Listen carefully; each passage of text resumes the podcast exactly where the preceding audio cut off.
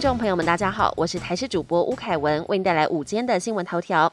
全台低温来袭，走在路上，人人都穿着一件羽绒外套御寒，但是外套下的内搭却大不同。有的人怕冷，内搭厚重毛衣；也有人搭配轻薄上衣和衬衫就外出。到底要怎么穿搭才最暖和呢？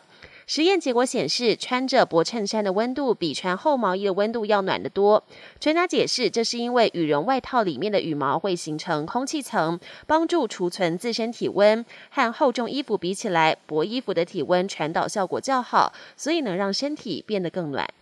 今天迎来二十四节气中的冬至，这一天也是北半球一年中白昼最短的日子。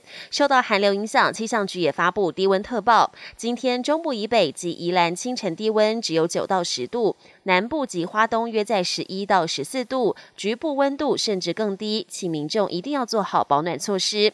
白天高温，北部及宜兰高温只有十五到十八度，整天天气寒冷。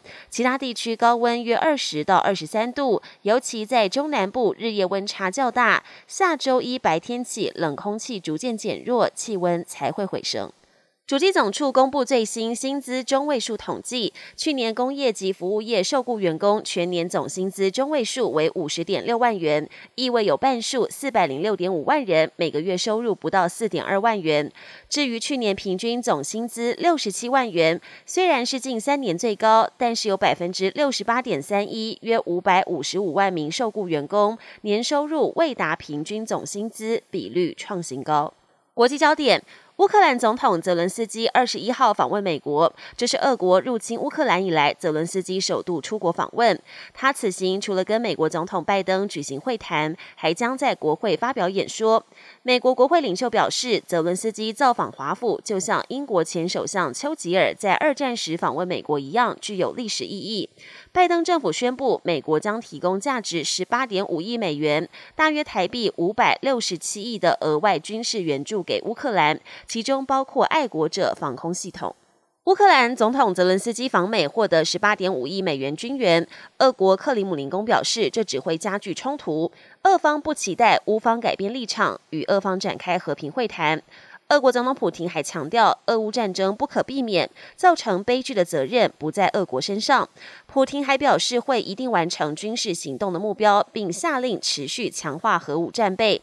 俄国国防部长则提议将现行的一百万兵力扩大至一百五十万。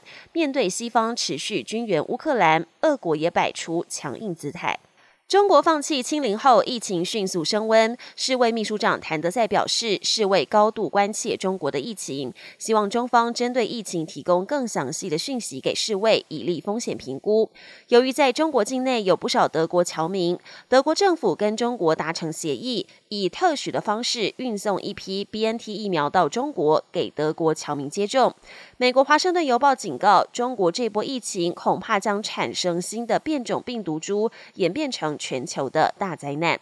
本年新闻由台视新闻制作，感谢您的收听。更多内容请锁定台视各界新闻与台视新闻 YouTube 频道。